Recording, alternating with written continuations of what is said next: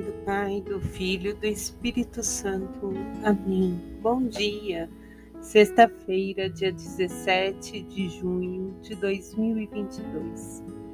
Que o Espírito Santo nos ilumine com os dons, os talentos, as virtudes, tudo que nos é necessário para sermos luz para os outros nesse dia.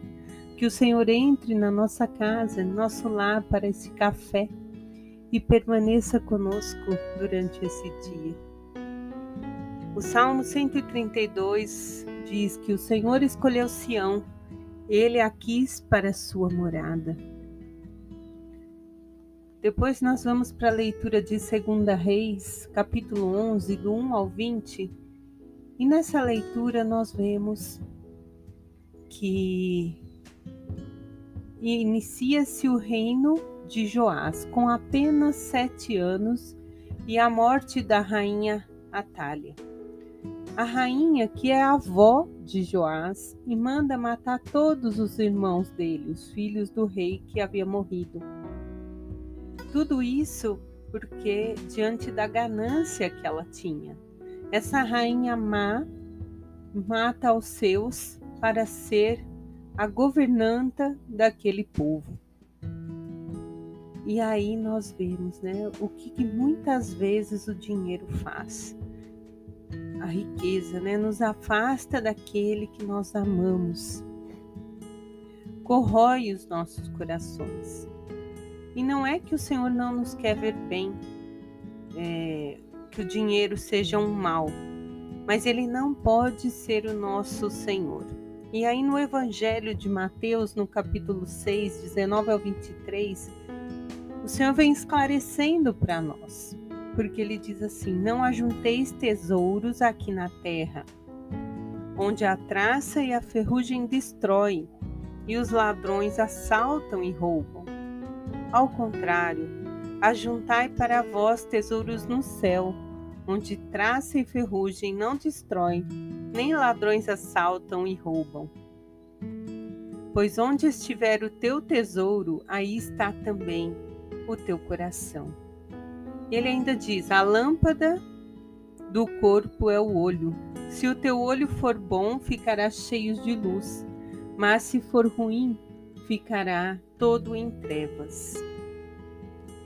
Diante dessas palavras do Senhor, da primeira leitura, de não acumularmos tesouro, eu me lembrei de uma conversa com meu avô de 94 anos, em que ele disse assim: que se ele voltasse no tempo, ele ia trabalhar menos, cuidar mais da saúde, amar e perdoar.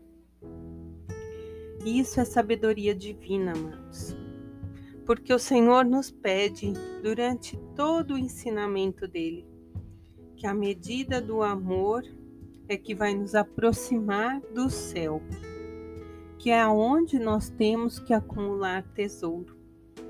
E nós vemos o quanto é difícil amar o nosso inimigo, mas tudo vem passando pela lógica do amor, porque só o amor vai permanecer. O dinheiro passa, perde valor, os bens acumulados também se perdem, ladrões roubam, enfim, traça, corrói, né? Às vezes você tem, ai, não quero essa roupa foi da minha avó, não posso doar, não posso, não posso, mas quando você menos espera, o bichinho foi, mordeu, furou e aquela roupa já não serve mais nem para você e nem para outro.